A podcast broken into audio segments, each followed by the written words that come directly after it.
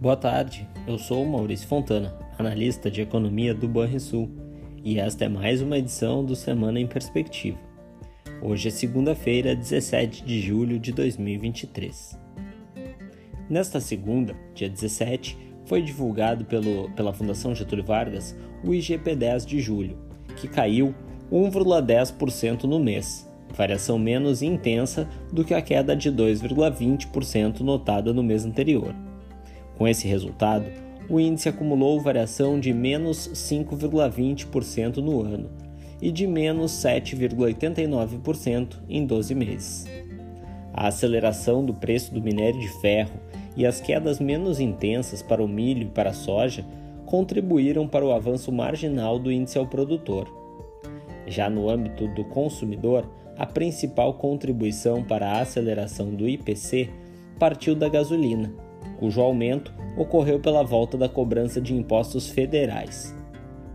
Ainda na data de hoje, foi reportado o Índice de Atividade Econômica do Banco Central, o IBCBR, com surpreendente recuo de 2% em maio, na comparação dessazonalizada com abril.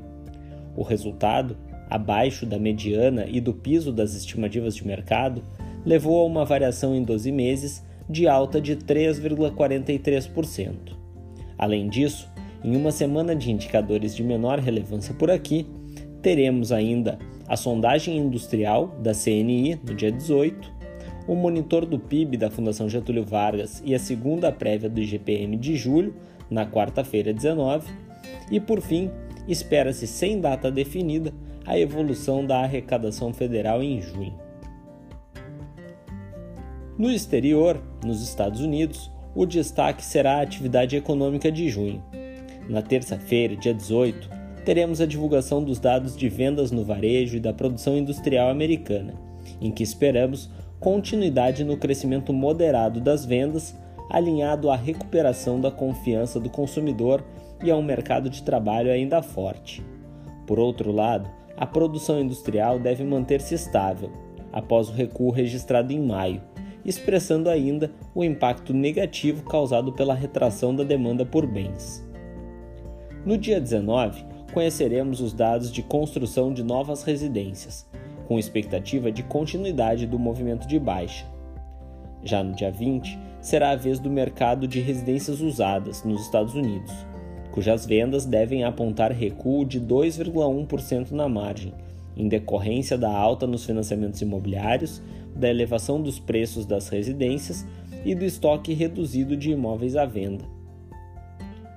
Na zona do euro, por sua vez, o destaque da semana cabe à publicação do resultado do Índice de Preços ao Consumidor de junho, que deve ocorrer no dia 19. Além disso, teremos na quinta-feira dados de inflação ao produtor na Alemanha em junho e a prévia do Índice de Confiança do Consumidor Europeu.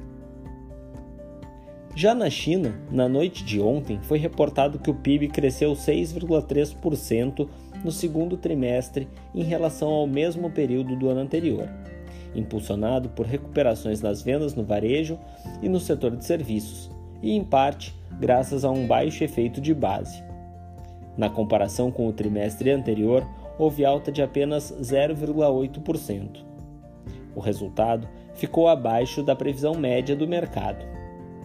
Ademais, nos dados de junho, notou-se que o consumo e o investimento perderam fôlego, enquanto o crescimento da produção industrial do país acelerou e o investimento em ativos fixos não rurais aumentou 3,8% no período de janeiro a junho, em relação ao mesmo período do ano anterior, após um aumento de 4% nos primeiros cinco meses do ano, mas ainda assim acima das expectativas do mercado para o período. Estes são os principais dados que devem movimentar os mercados ao longo da semana. Agora vamos aos destaques do mercado financeiro. Em uma semana de poucos indicadores em economias avançadas e no Brasil, a semana começou sob as incertezas de um crescimento mais baixo na China e de medidas da Rússia que podem impactar a oferta global de grãos, mas exibindo resiliência. Nos Estados Unidos, o índice do SP500 mostrava até agora há pouco variação positiva, de 0,34%, enquanto o índice alemão DAX encerrou o dia em baixa modesta, de 0,23%. Já entre as commodities, a cotação do petróleo tipo Brent apresentava perdas, caindo 1,24%. Ao passo em que o contrato futuro mais próximo de soja negociado em Chicago sustentava parte da alta da madrugada e guardava ganhos de 0,60% no dia. Já o minério de ferro operava em alta marginal, de 0,40%, depois de cair 1,27% na madrugada. No Brasil, o Ibovespa mostrava-se resistente e operava em alta de 0,29% nesta segunda-feira à tarde. No mercado de juros doméstico, as taxas de juros precificadas pelo DI futuro têm queda forte em praticamente todos os vencimentos, com variações mais expressivas na parte intermediária da curva. Por fim, no câmbio, nota-se breve desvalorização na cotação do real contra o dólar, com a moeda americana negociada em torno de R$ 4,80, em alta de 0,27% no dia. Você ouviu o Semana em Perspectiva, um informe semanal do Banrisul que busca oferecer informações de qualidade sobre economia e o mercado financeiro. Uma boa semana a todos!